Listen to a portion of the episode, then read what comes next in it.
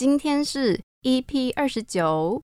昨天我和两位朋友去吃了韩式烤肉，然后吃完之后觉得好像还没有饱的感觉，所以我们就去饶河夜市，我们吃了状元糕，这是我第一次吃，我好像也没有吃过哎，我觉得那吃起来有点像扎实的马吉，有花生跟芝麻，然后我们点了两个花生，两个芝麻，六十块。你们是多饿？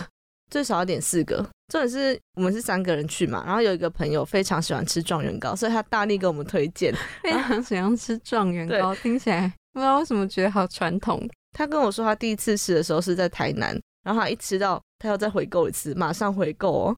状元糕就看起来是就像马吉一样的颜色吗？它是米白色。好，那我这边简单问一句，你吃完之后你觉得推吗？嗯。我觉得试过就好，对我自己口味来讲，我是觉得有尝过就好。好，我下次去试试看。我觉得如果可以单买一两个的话，可以试试看啊，因为四个字真的有点太多了。我刚刚就讲到说，你讲状元糕，你知道这个周末就是过年呢，你不觉得现在过年都没有那种我们小时候过年过节街上都会有很多卖春联，或者是大家都穿的喜气洋洋的红色。这礼拜六就是除夕。而且今年的过年连假连放十天呢，今年是算比较久吗？这种话一听就知道是对这种过年放假毫无感觉的人，因为现在还是学生，所以会觉得寒假就是应该要那么久。一般可能都只放五天或者几天而已，今年放十天哦。但是我觉得今年过年是比较早啊。今年过对，今年过年比较早，嗯，因为今年他们很多小朋友都是一放寒假，然后就过年，哦，对对，然后过完之后才又继续放寒假。哎，其实我蛮喜欢这样子的，有时候你过年比较晚，然后一过完年就要开学，我觉得那种心情就会那个心会收不回来。那你回去高雄的时候会玩什么吗？或是你外婆会特别准备什么给你吃之类的？他们通常会在初二的晚餐跟初三就是会煮饭菜。我们家很多人，就大概有二十几个。所以他们就要对，就要准备很多样。我想一下，我刚刚要说什么？等一下，你失忆是不是啦？我现在完全失忆。就是我们还会玩那个十点半，我妈很爱玩，她会强迫我们玩。她每次过年的时候到饭店，就她就会准备一副扑克牌，就说等一下洗完澡我们来玩十点半。然后就说不要，好累哦，不行，等下玩十点半。哎，我觉得很好玩呢。去年我们家也有玩，然后那时候是还没回，就是外婆家的时候。最后再考你一题，今年是二零二三年是什么年？我知道今年是老虎、鼠、牛、虎、兔，兔年。那就祝大家兔年行大运。就知道你要这样讲这个老梗，每年都可以什么什么生肖行大运。好，那我们就先来休息一下。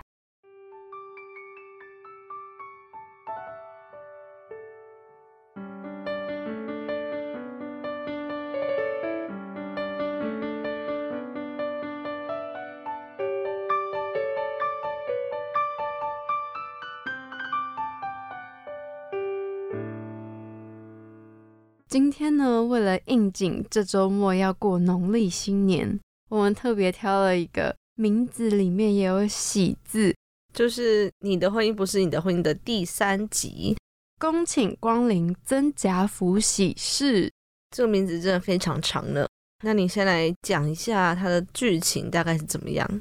未来的世界，人类的基因会突然发生一些变化。那女生呢，如果到三十五岁都还没有生小孩的话，你就会得到一个病症，叫做中消症。中消症就是会让你迅速的老化，然后你可能头发会掉光，就像你的中年阶段彻底消失一样，直接从青年跳到老年。就很多女生为了要延迟中消症的发生，或者是完全避免，她们就会提前注射科学家研发的疫苗。只不过那个疫苗还是会有百分之二十趴可能失败的几率。恭请光临增加复习室里面的女主角，就是由简曼书饰演的贾安安。她本来的职业是一个空姐，在这个戏剧里面呢，刚开始就是也演到说她已经快要三十五岁了。她虽然有一个交往两年的男朋友，可是她就是一直还没有到结婚那个地方，然后也肚子也一直都没有动静，所以她就非常积极把握每个月的黄金受孕期，然后想要积极的做人。那她的男朋友就是李纯饰演的孝明，通常事情总是不会那么的顺利。孝明他还有另外一个非常强势的妈妈。论及婚嫁的时候，他就还拿出了婚前协议单，邀请贾安安签名。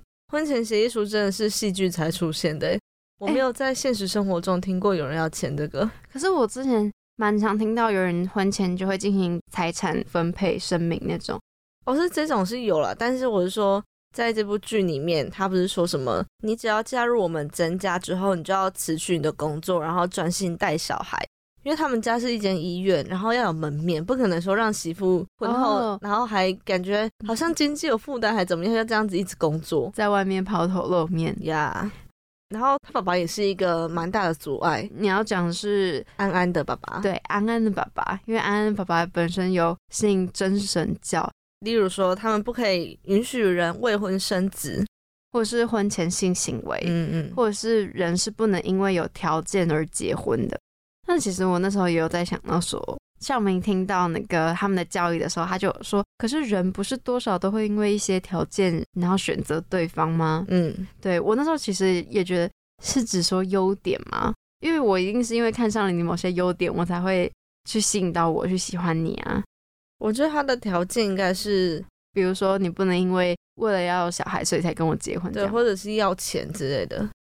这故事的最后，就是还要演到他们真的进行婚礼了。只不过在婚礼上又遇到了一些 trouble，这场婚礼非常的荒腔走板。然后我们也可以看到说，贾安为什么到三十五岁还没结婚？其实他在认识孝明之前，有认识到其他的对象，但是这个对象是他叫做全哥，但他是一位女生，因为他爸爸的宗教关系，他是一个很虔诚的教徒了，但是因为。他的宗教信仰会去影响到他的思想观念，因为在真神教里面还有个教义是婚姻应该是由一男一女所组成，所以他不能接受自己的小孩是跟一个女生在一起。我记得他妈妈那时候有说一句是：当你在婚礼上说出我愿意的时候，就代表说你要开始饰演你人生的另外一个角色。从第一集到第三集这样看完，我真的是对婚姻非常的却步。那在这一系列的剧里面啊。有一个特色就是每一集都会有一个科技的产物嘛。这一集的科技产品就是婚姻好朋友这个东西，就是一条项链。那它上面有三颗钻，那这三颗钻分别代表三个不同的意思。首先，为什么会叫婚姻好朋友呢？因为它有三个功能，就叫做三不：不听、不看、不说。那再来还有一个角色是我们前面比较少讲到，全哥。全哥呢，他后来没有像一般人一样，为了要防止中消症去做可能生小孩啊，或者是做一些其他的手段。其实前面有打疫苗，对不对？对他有打，他就是那二十趴。所以在他意识到他自己已经在面临快速老化的阶段的时候，他反而没有放弃，去到了一个流浪动物之家，在那边帮忙照顾狗狗。你知道那让我那个动物之家让我想到什么吗？你知。你，Hello，请问你得中消症了吗？你之前去动物指甲吗？像之前我就跟我们有个有几个朋友在吸血会的时候，有去到一个叫做张妈妈，张妈妈那里也是有超多只狗，然后也是有一个叫张妈妈的一个阿姨所建立起来的。然后那时候看到全哥在那个流浪动物之家，我心想说，该不会他就是有参考那个张妈妈的故事吧？我那时候在想说，就是他用流浪狗这个意思，是不是代表说，因为流浪狗是被人家遗弃的动物，然后就像他们自己也是被社会所唾弃。好，那我们先来休息一下，听几首歌之后再聊聊有关于更多恭请光临真假府喜事的剧情内容。很抱歉，真的很抱歉。原来相爱的终点是责任制。你问怎么回事，谁知道怎么回事？明明渴望着你原本的样子。很抱歉，真的很抱歉。可能我才是我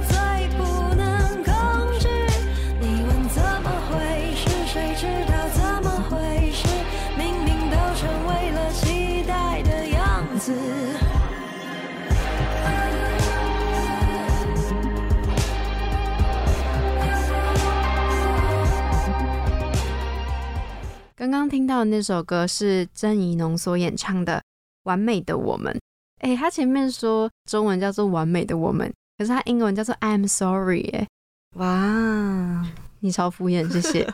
这首歌是你的婚姻不是你的婚姻的主题曲，他的 MV 也是用这五集里面的片段结合起来的。我觉得郑怡农的歌声就是会有一个蛮明显的辨识度，然后他最近也有出蛮多新专辑，像之前还有说一个什么新世纪的女儿，我记得我们在有堂课上面还有听到。我们刚刚就是在录音之前呢，我们就有小聊一下，然后后来我就想说，那我顺便问一下，你知道郑怡农的？爸爸是谁吗？我不知道。尾号一三一四里面的导演，他就说：“哈，你不要在那边演戏，我那样那么戏剧化。”有，你就说：“啊，真假的？”那他爸爸本来就是一个导演啦。前面瞎聊了这么多，我们来回到这首歌的歌词。他用了一种感觉好像是蛮轻快的语气，但是唱出我觉得蛮写实又揪心的话。原来相爱的终点是责任制。你问为什么？谁知道是怎么回事？他明就是写说你问怎么回事，谁知道怎么回事？妹妹乱讲歌词好不好？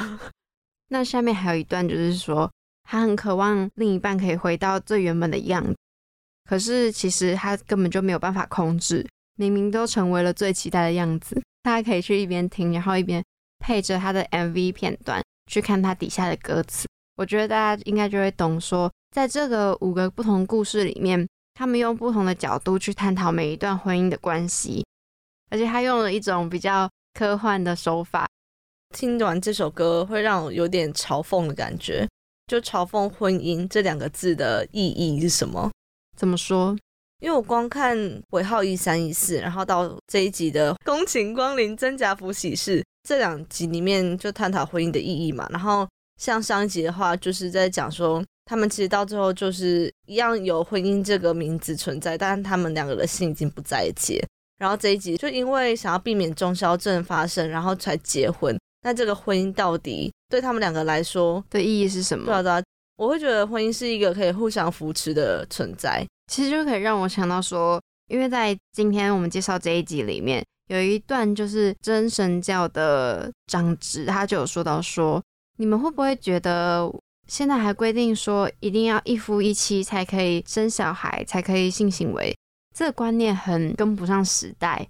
我那时候想说，哇，原来他有为自己反思哦。可是我后来觉得长直说的话，其实我觉得他思考方向其实也蛮合理的。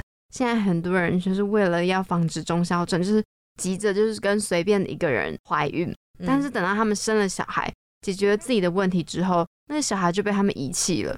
所以也就是说，为什么他们这么坚持说一定要是一夫一妻，跟自己相爱的人在一起，确定好彼此之后，才可以进行下一步生小孩这个动作？那我们再回到今天介绍这首歌《完美的我们》，大家有空也可以再上网去听一听，看一看他们的 MV 哦。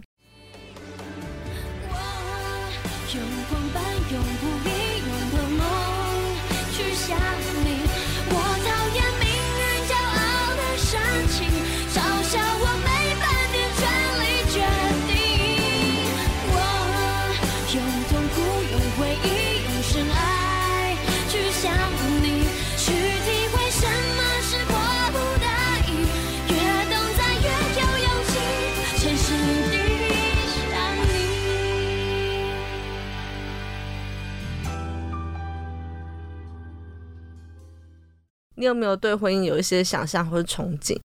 我也是看完之后觉得，对婚姻的幸福感，感觉就是 很容易被消磨。哎，结婚典礼完的那一刻，幸福就结束了，感觉。我觉得有没有小孩，应该说小孩会是一个让你生活变得更加充实百倍的一个很重要的因素。我觉得有可能是消磨你们之间感情的一个原因呢。我们在里面看到说，他们如果没有生小孩的话，就会有中消症的发生嘛。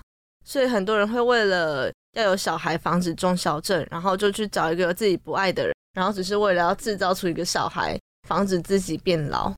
养小孩预防中消症，真的就是养儿防老的概念呢。我之前也有听说过一种说法，是有人说小孩是感情之间的润滑剂。有时候爸妈不是会吵架吗？然后这个时候呢，我阿公阿妈就会观察到，然后就会打电话跟我说：“哎，那你爸妈最近怎么样？但是因为我在台北嘛，所以都不太知道。可能想说会不会跟我们说完之后，我们可以去就调节他们两个的情绪。但是呢，我个人是不会理会这种事，不是说我不管父母亲的，就是现在状况怎么样，只是我觉得他们两个除了是家人之外，也是伴侣的关系，所以一定多少都会有摩擦存在。那这应该是要靠他们自己去沟通协调的，不是说就每次只要发生这种事情，小孩子就介入。那我觉得可能他们会觉得哦，小孩子都来讲，那就算了。但是这样累积累积下来，那可能会是最后的一个引爆点。而且我觉得，其实一般在戏剧里面看到小孩子，通常都不太会介入，反而是婆婆或公公之类的更常介入。嗯嗯，就像我们这一集看到里面，她就是有一个很强势的婆婆，然后在他们结婚之前，甚至就要他们写协议。诶，那你会想要有小孩子吗？这是个非常两难的问题耶。我觉得要看我当时的经济状况，还有伴侣状况。如果在这些条件都还 OK 的情况，我觉得我不会排斥生小孩。那你会想要生几个？两个，两个。我想要生几个？你猜？我应该之前有讲过了，三个啊。对，我说生三个。而且我最近在看公式的《谁来晚餐》，里面就有讲到他生了三个，然后那时候就有问说原因，因为他也是在北部，那北部开销其实很大。那个爸爸他们家就生两个，就他跟他弟，他弟弟就因为意外过世之后。就所有事情都变成他在承担，所以他就觉得说，以后如果自己可以生的话，要生三个。我觉得他是因为有失去过，所以知道说自己单独面对的心情是怎么样。我在查你的婚姻不是你的婚姻这几集里面啊，然后我就上网查了很多资料，所以我现在的 IG 或者是脸书的广告，全部都是捐精捐卵 或者是冻卵的广告。那你刚刚就讲到这个捐精捐卵啊，我就想问说，会想要比较早生小孩，还是比较晚生小孩？那如果你比较想要晚生小孩的话，就是你会想说事前先去冻卵吗？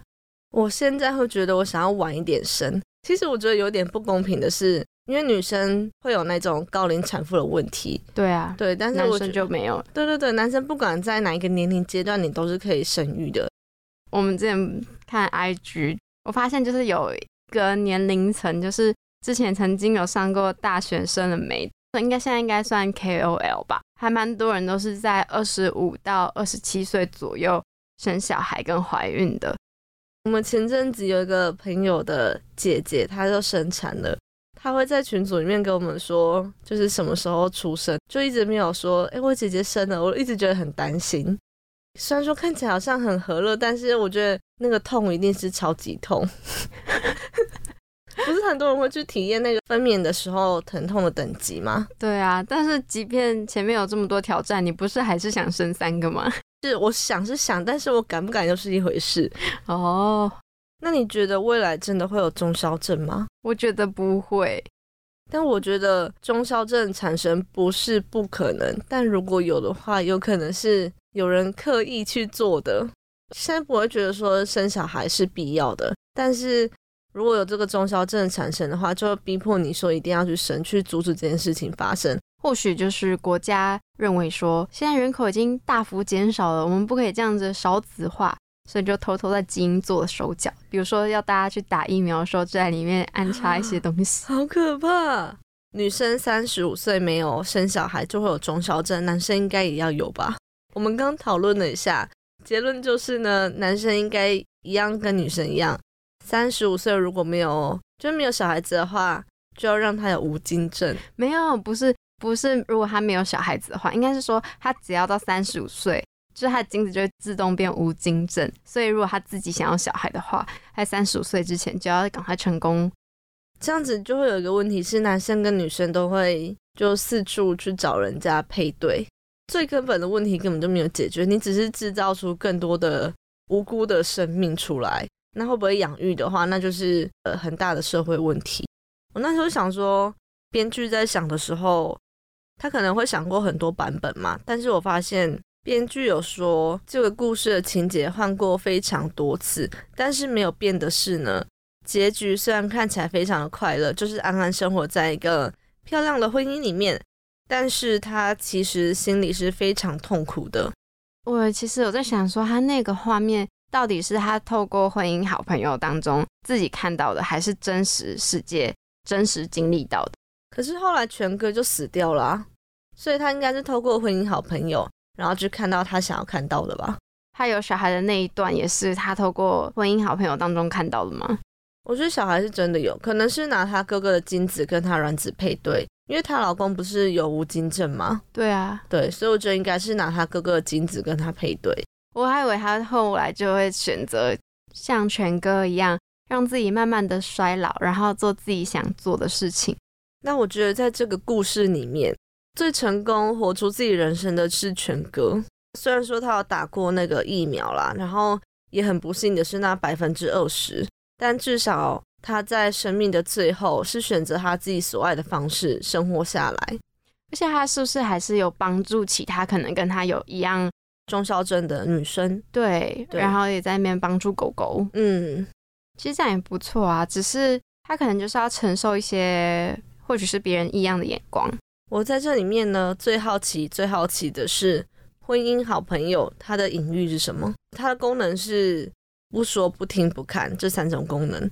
你用了这三种功能之后，就等于说你是生活在一个谎言的世界。那你嗯这段婚姻不就是一个假的婚姻吗？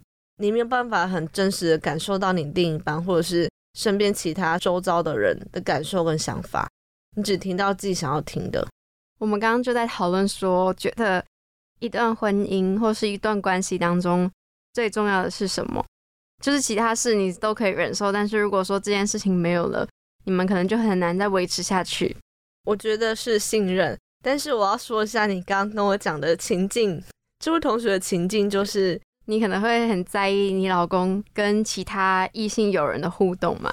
但有一次，可能他们下班要回家，你老公可能就是不好意思推脱之下，就送了女同事回家。但是他要知道回家如果直接跟他老婆说，他老婆就会生气，就想说，那不然就不要说好了，反正他应该也不会发现，这样多一事不如少一事。有一次在他老婆要用车的时候，发现在座位的地方有一个女生的耳环掉在这里，或者是女生用过的口红的卫生纸，那该怎么办？艾米就回答我说，那她就会去问她老公说这个是什么，然后我就给她假设那些回复，就是他老公可能就跟她说，哦，那我那时候是想说怕你会生气啊，再嗨一下而已，我们真的没有什么。对，然后就问他，那这样子可以接受吗？不可以。但是你刚刚说耳环或者是口红掉了，口红的纸，那我会觉得那个女生是故意的，因为一般耳环根本就不太可能会掉下来，就可以去搓揉它让它掉，或者是 搓揉什么意思？直接把它掉就好了。哦，就因为有时候可能哦，我会习惯去揉耳朵，所以它后面的那个固定的那个针会掉。我问你啊，你刚刚讲这段讲那么顺，你是是平常很常在出这种考题？没有，我们只是在问那种二选一考题而已。你看起来你感觉非常乐在其中哎。哎、我问你哦，如果哪一天怎么样，你会怎么样说？应该说这个问题的核心点就在于说，你不可以因为怕对方生气就反而不讲。对那这样子，我觉得反而是会让人家更生气。就如果你你就直接讲，那其实就没事。但是你好像刻意隐瞒，或者是觉得多一事不如少一事，那就会让我们联想说，那以后万一又发生更多、更严重，你会不会也是这样觉得？那我要增加一个，除了信任之外，还有一个是诚实。不管怎么样，发生什么事情，都希望你可以诚实跟我说。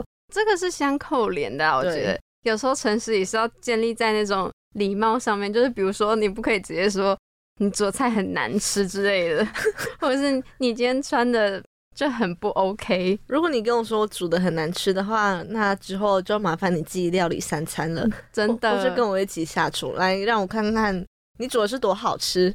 我觉得还有一个蛮重要的地方是对未来的想象，还有你们彼此之间的价值观一不一样。虽然可能很多人会说价值观不一样，你们不是刚开始在一起前就会知道的吗？或者是你都知道他价值观，你们为什么还会在一起？但是我觉得价值观是可能会因为一些环境因素，哦或者是你的条件当中去做改变的。嗯嗯嗯嗯，我怎么觉得我已经能想象我未来的样子，好可怕哦！我可以想象你在那边冷言冷语的对对方说长篇大论我。不会好不好？我会很有耐心。十年后我们来揭晓一下，到底艾米有没有嫁人呢，或者是他有没有生小孩？那他现在境况怎么样呢？这个应当好像实境节目。肯定会保存到十年以上。那我们刚刚讲那么多，我们也蛮好奇大家对婚姻的想象，或者是有什么任何的想法。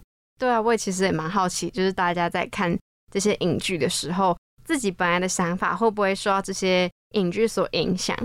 我觉得最有趣的点会是，就是像我们爸妈，他们是现在是有婚姻状况的嘛？他们在结婚前后心情转变跟那种落差感是什么？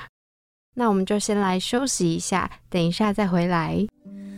那是因为爱着你，怎会有不安的情绪？每个莫名的日子里，我想你，想你，好想你。今天的推荐餐点是咚咚咚咚锵，嘿，咚咚咚锵。花好月圆。花好月圆呢，就是我们在吃喜宴的时候会出现的炸小汤圆，它会裹花生粉。你刚刚是不是还有说有些人还会拿去沾炼乳？，对哦，有些人会把它沾完炼乳之后再去裹花生粉，因为它就会整个花生粉裹在汤圆上面。那这样子吃起来跟银丝卷拿去沾炼乳有什么差别？没有啊，口感就不一样啦。都是炸的啊，炸银丝卷沾炼乳。你吃炸银丝卷跟吃炸汤圆会觉得它是一样的东西吗？我现在被说教了，大家。那我来问一下，你比较喜欢吃炸汤圆，还是喜欢吃冬至一定会煮的汤圆？我喜欢吃煮的，但我喜欢吃咸的汤圆。什么？和我刚刚本来想要问说你是花生派还是芝麻派，想不到你居然是咸派。我是咸派，而且我们有用汉密时光的账号在 IG 上面问大家说，就吃汤圆是哪一些派别？调查一下大家最喜欢吃哪一个口味。对，你要不要讲一下那个比数怎么样？目前现在是花生跟芝麻平手，咸的略输。诶、我用了两个账号去投咸汤圆，想要挽回他的票、诶，咸汤圆里面通常都会就是会加一个我不知道它叫什么名字的菜，然后它就稠稠的。应该叫党欧，哦，对对对，是不是有些人还会加一点油葱？会加油葱，然后茼蒿跟香菇。哇，那它都集合了我不喜欢的东西耶你不。喜欢吃香菇？香菇还好，只是我喜欢吃杏鲍菇或者是就是其他那种袖珍菇那种，但是我不喜欢吃香菇味很重那种一朵，哦，然后或者是金针菇我也不行。那再回到你的花好月圆，就它炸汤圆嘛，但是它其实背后一个很特殊的意义，就是象征圆满如意的意思。然后花生粉也有代表说好事花生。叫做假滴滴谁好心。除了讲这个花好月圆之外呢，我们今天来聊一些有关于喜宴固定班底的菜色。第一个就是迎宾的拼盘，他们都会有那种冷盘，你知道吗？我知道啊，有些会有乌鱼子啊，或是鸭胸、海蜇皮，或是小黄瓜薄片。乌鱼子是不是也是很常会在过年里面出现的？会，以前乌鱼子算是一个比较高单价的食物，嗯，所以通常都会在过年过节才会吃到，是现在比较普遍，会有那种一口乌鱼子。那刚刚说的这个迎宾拼盘啊，它通常都是五种食材起跳，因为有象征五福临门的意涵。再就是东坡肉，东坡肉这个我倒是比较少吃到，在一般喜宴，东坡肉如果要分给很多个人，可能会不好分。那你敢吃东坡肉上面的肥肉吗？不。敢，那你这样就没有吃到东坡肉的精髓了。你敢吃吗？我不敢，但是我会特别把那个上面的皮留下来，或者是皮跟瘦肉。我连去吃那种挂包，不是都可以选你要什么样的肉，我都是选全瘦。那请问还有什么菜？最后两道就是第一个是鸡汤，鸡汤的话台语怎么念你知道吗？鸡汤哦。对，鸡就是 gay 嘛，所以就跟家是同一个发音。哦，我现在才知道哎。对啊，你没有发现说，在除夕夜的时候，也很多人家里都会有鸡汤，什么无骨鸡啊，或是炖全鸡很多人会用佛跳墙，啊。对对对，佛跳墙是我一直吃不懂的食物，因为里面很多东西。对，而且有很多芋头，常常吃起来就是沙沙的。那对，然后有嗯时候汤甚至都会被吸干。你我觉得你可以喝鸡汤就好。佛跳墙，我觉得它的食材太多，然后它的汤头会很多食物混在一起，我也没有很喜欢。接下来最后一个就是清蒸鱼，清蒸鱼，这怎么感觉很像一般家常菜啊？因为我超爱吃那种喜宴的清蒸鱼，尤其是拿它的汤汁来淋饭，很好吃。那有特别要什么鱼吗？我在网络上是没有看到特别什么鱼啦，但它的代表意思就是年年有余，以鱼去做连结是人情味的意思。那我自己再补充，我自己常在喜宴上面吃到的是油饭，我不喜欢，因为有些油饭上面都会有那种樱花虾，但是很常都会有油饭，然后像是生小孩也常常会送油饭。哦，对，油饭跟鸡腿，对，还有红蛋。然后女生的话就送蛋糕，没错。但现在很多人都是送自己喜欢的，也不一定说按照传统。那你在喜宴最喜欢吃的一道菜是什么？那我先讲，我最喜欢的是，就有一道是下面是像河粉或者冬粉，然后上面是螃蟹。哦，你知道那个吗？我知道，像蒜蓉的感觉。嗯嗯嗯，对，那个也很好吃。我觉得我可能喜欢的可能是有些新人他们会在最后有点甜点吧。嗯，我还有吃过哈根达斯冰淇淋。我觉得现在我旁边这位一定想打我。那个不用在喜宴就吃得到了。我是说你在喜宴才会出现的，才会出现的。那可能就是一、二、三西饼礼盒。我真的很后悔问你这一题，问你一个问题，你回答了快五分钟还回答不出来。毕竟我真的太久没有参加喜宴了。如果听众朋友们有吃到什么好吃的炸汤圆的话，可以和我们分享，可以私信我们的 IG 小盒子。搞不好我们之后就会抽奖，抽两份好吃的炸汤圆。我我们自己做吗？不用不用不用，厨房 整个爆炸。我们帮人家点外送。那感谢大家今天也听到最后啦。本集节目也会上架到三奥平台、Spotify、Apple Podcasts。那我们还有一个 IG 叫汉密时光，大家记得去追踪哦。我们有时候会在现实动态上面发布一些票选活动，或是 Q&A 问答，大家也可以上去回答一下哦。那我们先祝福大家新年快乐，红包拿满满，耶！新年快乐！你讲个吉祥话，祝福大家一下，祝大家兔年行大运，兔年好运到。不管你是要包红包给自己的亲朋好友，或者是你要收红包的人，祝你们这个新年都可以非常的开心愉快。那我们下礼拜见，拜拜，拜拜。